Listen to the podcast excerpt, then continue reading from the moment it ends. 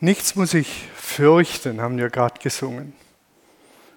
Wenn der König der Könige nah bei mir bleibt. Die heutige Predigt habe ich überschrieben, ein Loblied in düsteren Zeiten. Und wir sind ja geneigt, geneigt zu sagen, entweder können wir Loblieder singen, weil es uns gut geht, oder wir leben in düsteren Zeiten. Und dann sind Klagelieder angesagt. Auch das kennt die Bibel natürlich, Klagelieder. Ein Loblied in düsteren Zeiten. Und wir werden uns heute dem, oder besser gesagt, ich hoffe, es gelingt uns, dass wir uns mit hineinnehmen in das Magnifikat der Maria, das Loblied der Maria. Ich habe mich so gefragt, was, was müsste eigentlich geschehen, dass ich ungehemmt feiern könnte? Was müsste geschehen, dass ihr ungehemmt feiern könntet.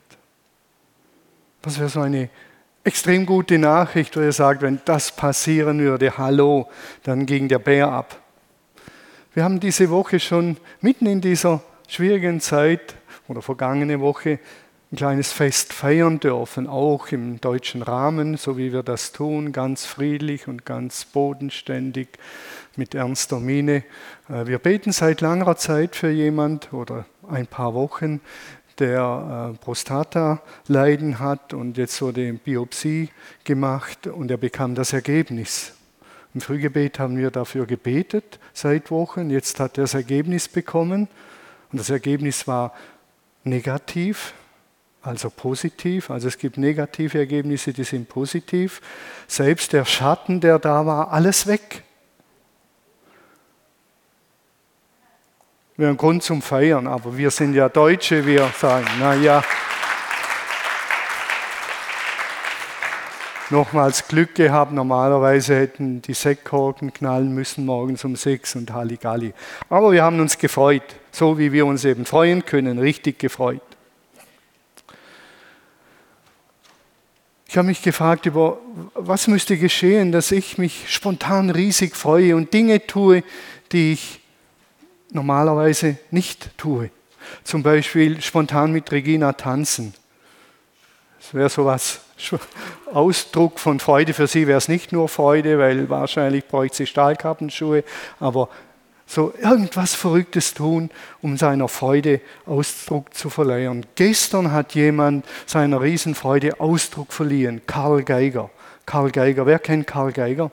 Karl Geiger, ihr wisst, was passiert ist. Karl Geiger ist ein Deutscher und er ist Skiflug-Weltmeister geworden. Und er hat seiner Freude voll Ausdruck verliehen. Er ist hingekniet und dann hat er geschrien und auf den Boden geschlagen und geschrien. Riesenfreude, ein Riesenhalleluja. Also Halleluja hat er nicht gerufen, aber er hat sich unbändig gefreut, dieser Karl Geiger. Ich habe zufällig reingeschaltet, ich kenne mich nicht aus, weder im Skispringen noch im Skiflug. Für mich macht das alles nicht so viel Sinn, aber für ihn hat es enorm viel Sinn gemacht. Was müsste geschehen, dass wir uns so freuen, wie dieser Karl Geiger? Schaut es euch heute Nachmittag mal an. Wie, wie wäre es, wenn wir die Menschwerdung Gottes, Gott kommt zu uns, hier auf diese Erde, um sie wieder herzurichten, um es zu ermöglichen, dass wir wahre Menschen werden können. Wäre das ein Grund zu feiern, unbändig, so wie Karl Geiger? Ihr seid euch nicht so sicher, oder? Für mich ein Grund. Deshalb geben wir diesem Gott Applaus. Das feiern wir nämlich in diesen Tagen.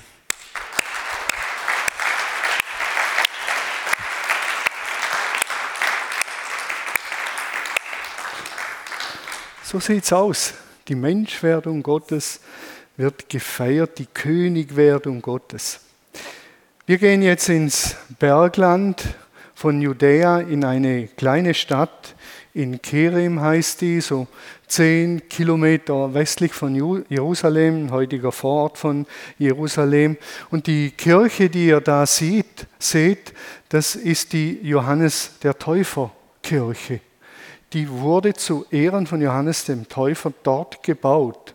Weil die Überlieferung sagt, dass Maria und Elisabeth, von Elisabeth habt ihr in der ersten Predigt der Predigtserie gehört, wie ihr im hohen Alter eine Schwangerschaft angekündigt wird vom Engel. Und die zweite Predigt war Maria, Maria, die vom Engel angekündigt bekommt, ein Kind zu bekommen. Die ältere, bei der schon alles vorbei ist, keine Kinder mehr angesagt, und bei der jüngeren, bei der es viel zu früh ist. Und diese zwei Frauen treffen in diesem Dorf oder damals Dorf in Kerim im judäischen Bergland zusammen. Und zur Ehre dieses Zusammentreffens ist diese Kirche gebaut worden und diese Kirche steht heute noch an diesem Ort. Ich lese aus dem Lukas-Evangelium in meiner derzeitigen Lieblingsübersetzung, Willkommen daheim, ein paar Verse von, diesem, von dieser Begegnung in Lukas 1, 39 bis 56.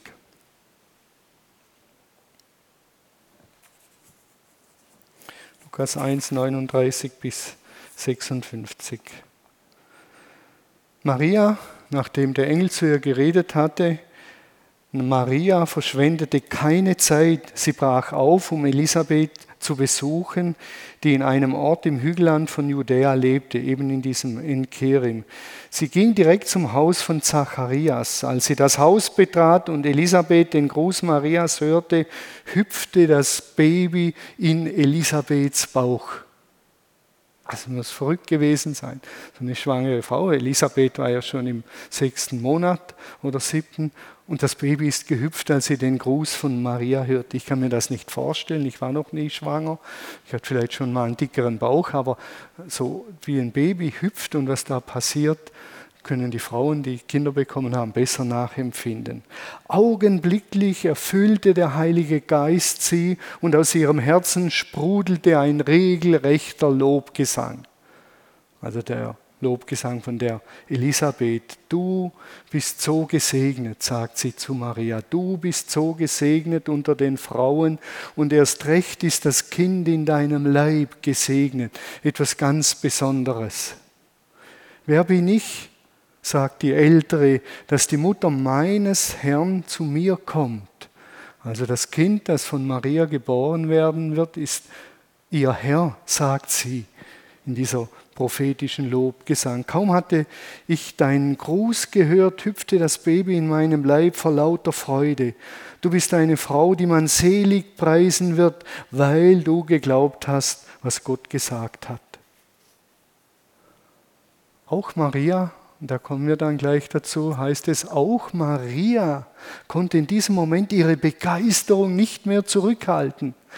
Da sind Emotionen im Spiel. Bei der einen hüpft das Baby im Bauch, sie wird vom Heiligen Geist erfüllt bei der Begegnung und dann sagt sie, du bist gesegnet. Und du bist eine ganz besondere Frau, eine ganz, ganz, ganz, ganz besondere Frau. Im römisch-katholischen Glauben ist ja Maria etwas ganz Besonderes die Himmelskönigin. Und Elisabeth spricht dir das hier zu. Du bist eine ganz besondere Frau. Der Besuch, der hier beschrieben wird, der Besuch hier ist eine ganz wunderbare und wundervolle persönliche Geschichte. Und das ist das Faszinierende im Lukas-Evangelium. Nachher reißt er die Fenster weit auf für die ganze Welt. Und gleichzeitig ist er in diesen persönlichen, intimen Geschichten mit drin. Was da geschieht, zwei Frauen treffen in diesem Dorf aufeinander, sie begegnen einander, beide schwanger. Eine ganz persönliche, wundervolle, menschliche, persönliche, intime Begegnung. Und das ist Lukas nicht egal. Er schreibt das auf, weil er sagt, das ist wichtig. Diese menschlichen Stories, diese Begegnungen, die sind wichtig. Nehmt sie ernst in eurem Leben. Die Ältere wird schwanger, obwohl sie die Hoffnung aufgegeben hatte. Die Jüngere wird schwanger, lange bevor sie damit gerechnet hat. Größer könnten die Gegensätze nicht sein können natürlich sagen, ja, wie kann eine Frau wie Maria ohne einen Mann schwanger werden, dann können wir uns in diesen Dingen verlieren ohne Ende. Und am Ende haben wir gar nichts mehr. Ich sage es mal so, mir ist eigentlich egal. Es ist geschehen. Und wenn wir das Glaubensbekenntnis beten und sagen, ich glaube an Gott, den Vater, den Allmächtigen, den Schöpfer des Himmels und der Erde. Und dann sagen wir, aber dass eine Frau schwanger wird, das glaube ich nicht. Hallo, dann wird es irgendwie komisch. Wenn Gott spricht, geschieht's. Und wenn Gott in das Leben einer Jungfrau oder jungen Frau, Jungfrau hineinspricht, du sollst schwanger sein, dann wird es geschehen. Genauso, wenn er sagt, diese, dieser Bodensee soll entstehen. Und er entsteht.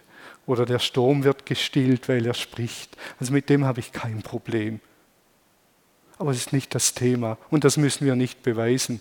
Man kann das glauben, wie man will. Nach dieser Begegnung, nach diesen Versen dann, kommt das ursprüngliche Magnifikat, so ist es im Lateinischen überschrieben, Magnificat animea mea dominum. Magnificat anima mea dominum. Meine Seele preist den Herrn oder meine Seele preist die Größe des Herrn. Dieses Magnifikat lese ich jetzt auch aus dieser Übersetzung von Fred Ritzhaupt, einem Jesuitenpater. Die haben mehr Zugang zu Maria als wir Freikirchler. Wir sind da immer skeptisch.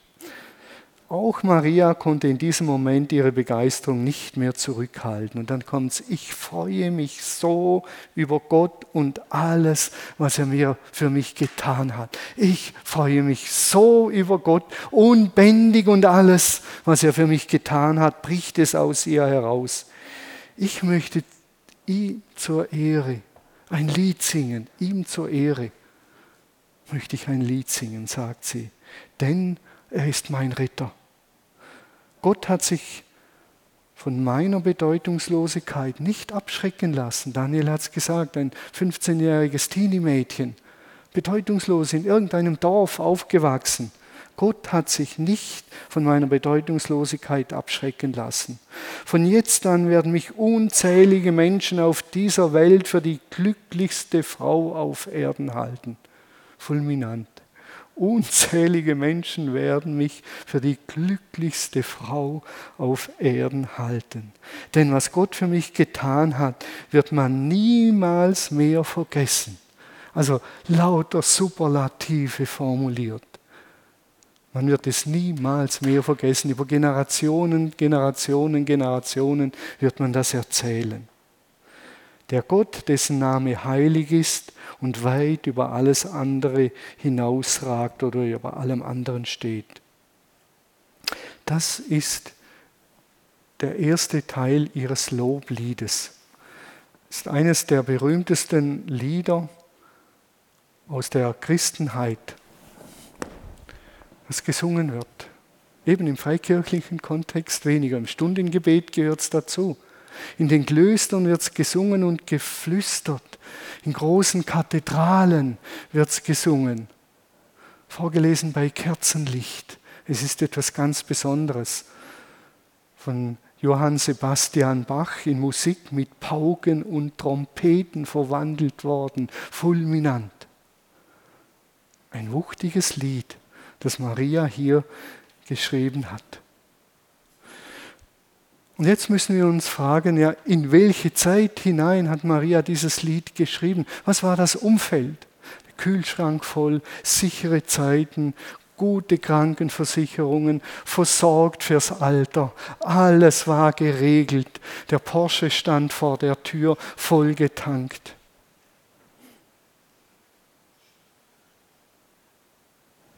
Gebäudeversicherung abgeschlossen. Alles geregelt. Da kann man leicht ein Loblied singen.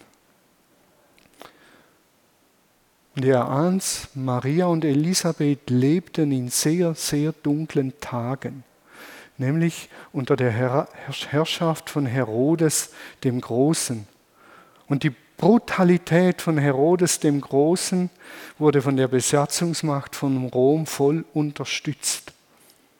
Wie er die Menschen gequält hat, ausgebeutet hat, unterdrückt hat. Herodes war übrigens zehnmal verheiratet, Herodes der Große, zehnmal verheiratet. Er hat mehrere Söhne und hat mindestens zwei Söhne und eine Ehefrau umbringen lassen. Er hat seine Herrschaft gesichert durch Brutalität und Korruption. Man sagt, der Kindermord von Bethlehem geht auf ihn zurück. Und in dieser Zeit haben sie gelebt. Wir jammern, wenn wir Ausgangssperre haben ab 20 Uhr. Da war jeder Schritt vors Haus und im Haus schon gefährlich. Da konnte man nicht laut auf der Straße irgendwas gegen Herodes den Großen sagen, so wie wir gegen Angela Merkel wettern können. Das war alles nicht der Fall. Dann gab es Riesenärger. Johannes der Täufer wurde von Herodes dem Großen hingerichtet.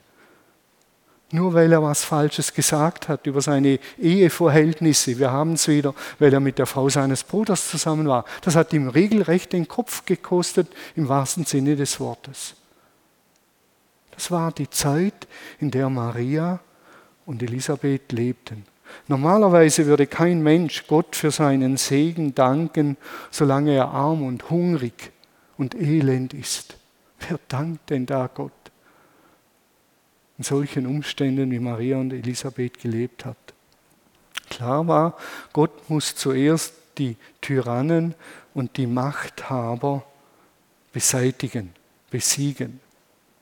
Und Maria und Elisabeth hatten beide denselben großen Traum. Es war ein großer und uralter Traum. Über Jahrhunderte oder Jahrtausende wurde er gepflegt. Alles wird eines Tages wahr werden. Das war für Maria und auch für Elisabeth klar. Eines Tages wird alles wahr werden, was die Propheten vorausgesagt haben. Der Tag wird kommen. Alle Völker werden gesegnet werden. Der Tag wird kommen. Und mit dieser Sehnsucht und mit dieser Hoffnung haben sie gelebt. Das war nicht ein Hirngespinst. Sie haben in den Schriften geforscht. Alle Verheißungen und Hoffnungsaussagen haben sie erforscht. Ich habe vor Jahren den Propheten Jesaja durchgelesen und alle Hoffnungsaussagen, wo der Löwe und das Kalb miteinander spielen, wo es ein großes Fest gibt, wo Schwerter zu Pflugscharen umgeschmiedet werden. All die Hoffnungsaussagen habe ich grün in, äh, gelb in den Propheten angezeichnet. Und man staunt, wie viele gelbe Stellen darin sind. Und diese Stellen und diese Aussagen, die kommen ja von einer anderen Welt auf mich zu. Die berühren mich und machen mir Hoffnung. Und diese Hoffnungen hat Maria und Elisabeth in sich getragen. Wir geben Antworten auf Probleme in dieser Welt, geben wir immer nur horizontal. Wir versuchen auch Corona horizontal zu lösen. Die Herrschaft von Herodes war eine brutale Herrschaft und viele haben sie versucht horizontal zu lösen. Die Makkabäer mit Aufständen. Wir brauchen Antworten für unsere Fragen von oben und nicht von unten unter uns. Und das war für Maria und Elisabeth die große Hoffnung. Das haben sie in ihrem Herzen getragen. Und darüber haben sie geredet. Und das wird alles wie in dieses Lied hineingegossen, wie ein Glas Sekt gefüllt und alles überschäumt, weil diese Aussagen der Hoffnung so fulminant und so gewaltig sind. Maria und Elisabeth forschten in den heiligen Schriften, sie sogen die Psalmen und die prophetischen Worte auf und haben sie in ihrem Herzen getragen. Den von Hoffnung und Gnade und Erfüllung und Wende die Rede ist, von der Revolution und dem Sieg Gottes über das Böse, das war ihre Sehnsucht. Letztendlich von Gott selbst, der kommt, um sein Volk zu erlösen. Sein Erbarmen hört niemals auf. Er schenkt es allen, die ihn ehren, von einer Generation zur anderen. Das hört nie auf. Sein Erbarmen hört nie auf. Mitten in der Corona-Zeit, mitten in diesen Wirren. Sein Erbarmen, das war für die klar. Das haben sie im Herzen getragen.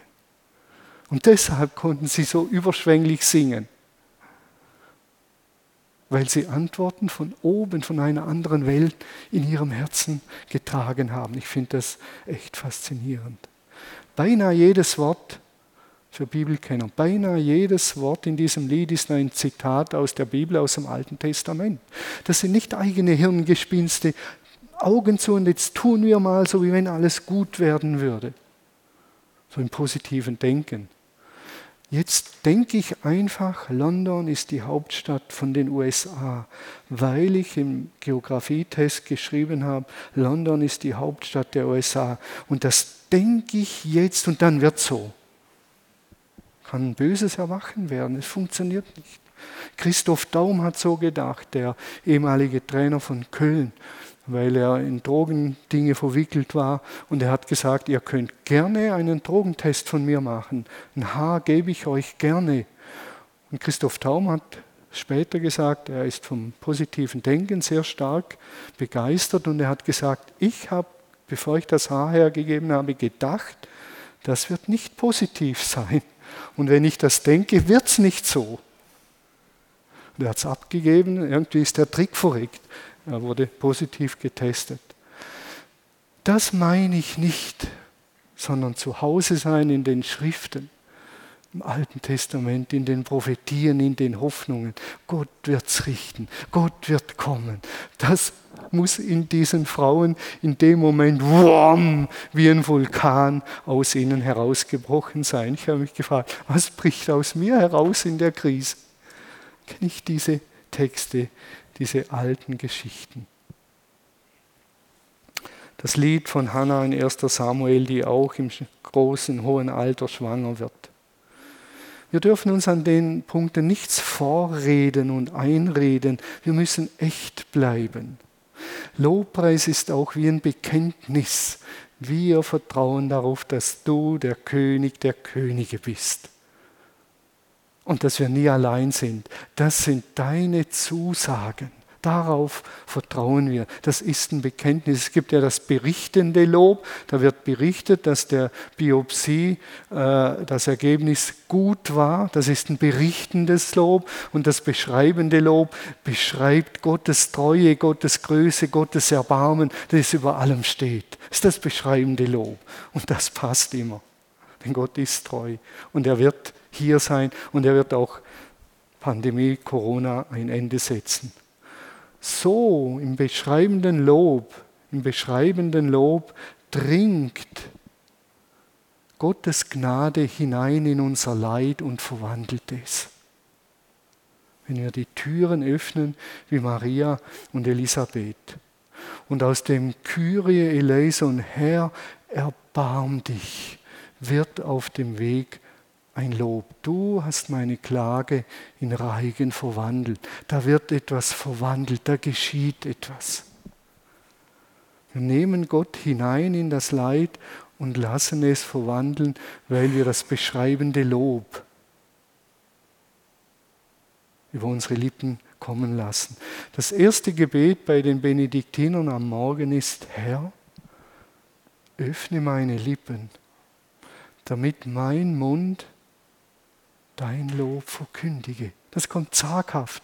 Frühen Morgen um fünf, wenn ich in die Kirche gehe, bei Benediktinern in Klöstern, das kommt nicht lauthals.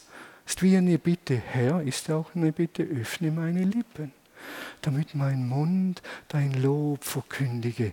Und es gibt dem Tag eine andere Perspektive. In der schwersten Zeit meines Lebens war Lobpreis eine Herausforderung für mich. Gott loben Unsere Tochter war verunglückt und ich habe im Lobpreis oft geweint. Einfach geweint. Es war so, wie wenn die Tränen den Schmerz von meiner Seele spülen. Und ich habe geweint und gleichzeitig die Sehnsucht in mir getragen, Gott, diese Lieder möchte ich wieder lauthals singen eines Tages. Und Gott hat es geschenkt. Und das beschreibende Lob, Gott, du bist treu und mitten im Leid bei mir. Du bist bei mir, weil du der König der Könige bist. Das stimmt immer. Ich habe noch nie so viel anhaltende Gottesnähe erlebt wie mitten im Leid. Und dafür bin ich endlich dankbar und kann ich ihn loben. Für das Ereignis nicht, das ist so, wie es ist, aber dass Gott bei uns ist und bei mir mitten im Leid.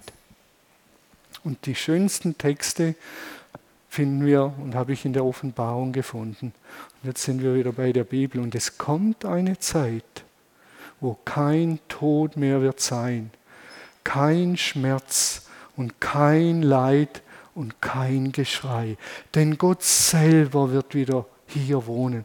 Und das hat Sehnsucht geweckt zu sagen, Gott, komm und mach diesem Elend auf dieser Erde ein Ende. Und danke, du wirst kommen zur rechten Zeit. Du wirst kommen in das Leben Einzelner und du wirst universal kommen. Du wirst kommen. Das hast du zugesagt und du bist gekommen und du wirst wiederkommen. Das ist reale Hoffnung. Das sind keine Wunschträume, keine Blasen, die man träumt. Und nun feiern diese beiden Mütter gemeinsam, was Gott durch ihre Söhne Johannes und Jesus tun wird. Und der Blick weitet sich, die Fenster sind genau im richtigen Moment aufgegangen. Jetzt weitet sich der Blick von Maria, ihrem persönlichen Leben und Elisabeth und ihrem persönlichen Leben, dieser ganz persönlichen Begegnung, dieser intimen Begegnung, dem Baby im Bauch, das springt, der Heilige Geist, der kommt. Und dann weitet sich der Blick und er geht hinaus, und sind die Fenster auf, die bleiben noch ein bisschen auf, geht hinaus in die Welt. Und dann heißt es dort, unendlich ist sein Erbarmen gegenüber denen, die ihm mit Ehrfurcht begegnen und ihn ernst nehmen. Anders geht es denen, die sich für großartig überheblich halten. Sie lässt er seine Macht spüren. Er holt die Tyrannen von ihrem Thron herunter. Und dabei hat Maria und Elisabeth real an Herodes den Großen gedacht. Deine Zeit ist abgelaufen. Ein anderer bestimmt, wann deine Zeit vorbei ist. Das bestimmt ein anderer. Das war ihre Hoffnung. Er holt die Tyrannen von ihrem Thron herunter, hebt dafür die Opfer auf, das war das Volk Israel, die Unterdrückten, die Ausgebeuteten, die Armen, und lässt sie zu Ehren kommen. Hungrige werden bei ihm satt, hartherzige Reiche dagegen gehen leer aus. Es wird völlig umgedreht. Die Hochmütigen, die hartherzigen Reichen, die gehen leer aus aber die anderen wird er erheben. Das war ihre Hoffnung. Noch einmal kümmert er sich um Israel, sein auserwähltes Kind. Er erinnert sich an das Erbarmen, das er unseren Vätern zugesagt hat. Und dann kommt Abraham und seine Nachkommen bis in Ewigkeit. Und dann kommt der schlichte Nachsatz, Maria blieb danach noch etwa zwei Monate bei Elisabeth, dann ging sie wieder nach Hause zurück hinter all dem Persönlichen, Intimen wird die Weite gefeiert. Und Gott sieht die Welt. Er sieht nicht nur mein Leben, Thomas Dauwald und meine Nöte, die sieht er auch ganz persönlich. Aber er sagt zu mir, Thomas, bleib bitte nicht dabei stehen, ich bleib auch nicht dabei stehen, denn ich habe die Welt im Blick. Es soll gut werden auf dieser Welt es soll gut werden. Und deshalb wird Gott hinter all dem letztendlich gefeiert. Er hat die Initiative ergriffen. Gott, der Herr, der Retter, der Mächtige, der Heilige, der Gnädige, der Nahbare, der Treue. Gott ist selbst der ultimative Grund für Maria und Elisabeth zu feiern. Gott ist der Grund. Gott ist der Grund. Und weil er es gut meint. Auch wenn manches noch drunter und drüber geht. Aber er ist gut und er wird für Recht und Ordnung sorgen im positivsten Sinne. Seine Absichten mit unserer Welt sind gut. Seine Absichten sind gut. Ich habe in der Erziehung mit unseren Kindern auch meistens gute Absichten gehabt.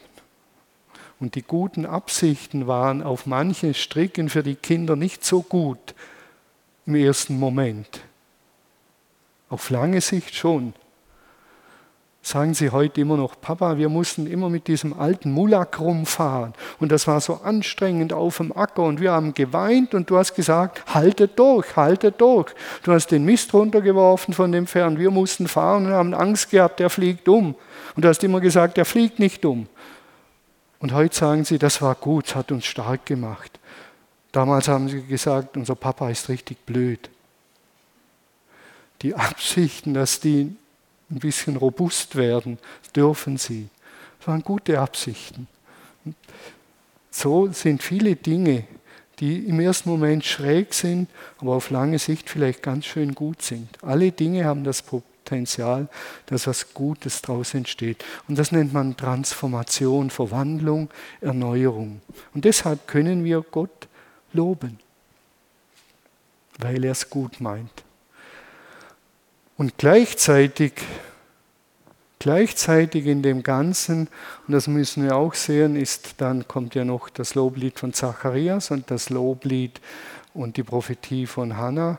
Und dort kommt diese sperrige Stelle, wo es heißt, und ein Schwert, sagte er, sagt er zu Maria, ein Schwert wird deine Seele durchdringen. Da kommt was Schweres auf dich zu. Das läuft nicht so im Triumphzug, sondern da kommt Schweres. Viele werden Anstoß nehmen an Jesus, viele. Und das wird schmerzhaft für dich, Maria. Gott redet nicht schön, finde ich unglaublich schön und wertvoll. Und deshalb können wir ihn auch loben. Wir erleben beides, die persönliche und intime Nähe in dieser Geschichte ganz nahe, diese zwei Frauen, die gemeinsam vom Heiligen Geist berührt und beglückt werden. Ganz persönlich in diesem Haus, wo sie sich getroffen haben. Und wir erleben die universale Weite. Gott wird handeln. Gott wird handeln. Und das ist die Hoffnung auf Gottes Treue. Und das kommt in diesem Loblied zum Ausdruck, die Maria bleibt nicht bei sich. Und wir sollten nicht bei uns bleiben. Wir sollen uns unbändig freuen, dass Gott uns nahe ist. Gott nahe zu sein ist mein Glück. Und gleichzeitig in diese Welt hinausgehen. Unter dem Kreuz Jesu sitzen mache ich oft in meiner Gebetszeit. Ich sitze unter dem Kreuz Jesu ganz persönlich. Und ich danke Jesus, sag Herr, ich danke dir, dass du all meine Schuld weggenommen hast. Und ich danke dir, dass du Immanuel bist, Gott mit mir und dass der Heilige Geist in mir wohnt. Und ich danke dir für deine unfassbare Liebe und Nähe, besonders auch in schwierigen Zeiten. Ich danke dir. Und gleichzeitig will ich dann meine Hände zum Segen für die Welt öffnen und sagen, Jesus, segne diese Welt und segne sie durch mich. Gott ist am Werk. Es kommt eine Zeit, da wird kein Tod mehr sein, kein Schmerz und kein Leid und kein Geschrei.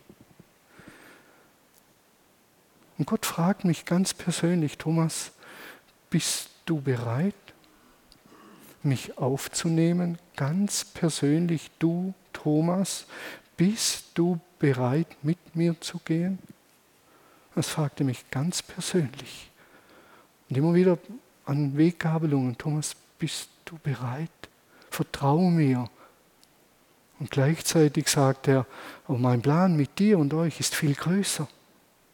Es muss hinaus in die ganze Welt, in dein Umfeld, in deine Region. Ich will die Welt erneuern. Und das genau in Herodes des großen Zeiten und das genau in den Corona-Wirren, dann besonders sind wir gefragt.